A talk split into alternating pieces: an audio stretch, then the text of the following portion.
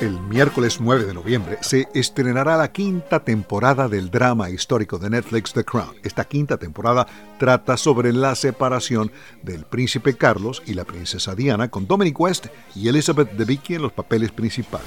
Imelda Staunton hace el papel de la reina Isabel II y Jonathan Price el de su esposo, el príncipe Felipe. También habrá una sexta temporada que será la última, por cierto, la cual está actualmente en producción, pero que fue suspendida temporalmente debido al fallecimiento de la reina Isabel.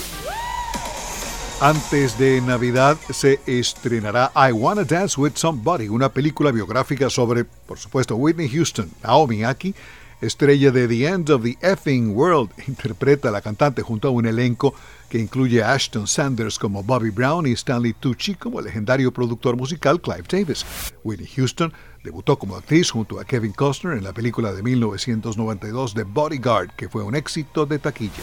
Sony tiene previsto estrenar I Wanna Dance with Somebody en los cines el día 21 de diciembre.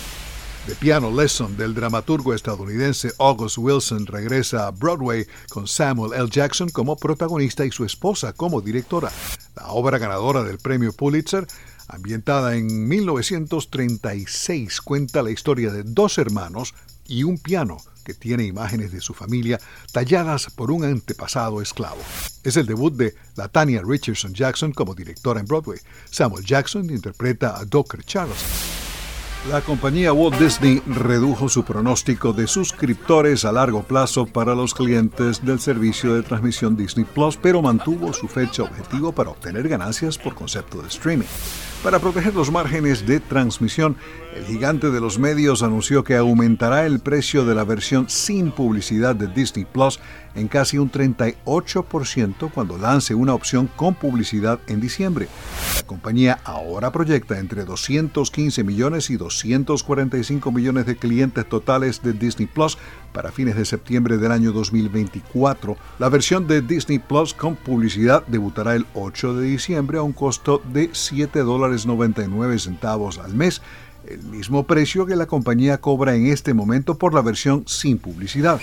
El costo de Disney Plus sin anuncios aumentará a 10 dólares 99 centavos a partir de esa fecha. El pionero del rock Jerry Lee Lewis de las canciones Great Balls of Fire, A Whole Lot of Shaking Going On falleció recientemente a los 87 años de causas naturales en su residencia de Mississippi. Su música a veces se vio ensombrecida por escándalos como su matrimonio con su prima de 13 años en 1957. Alejandro Escalona, Voz de América.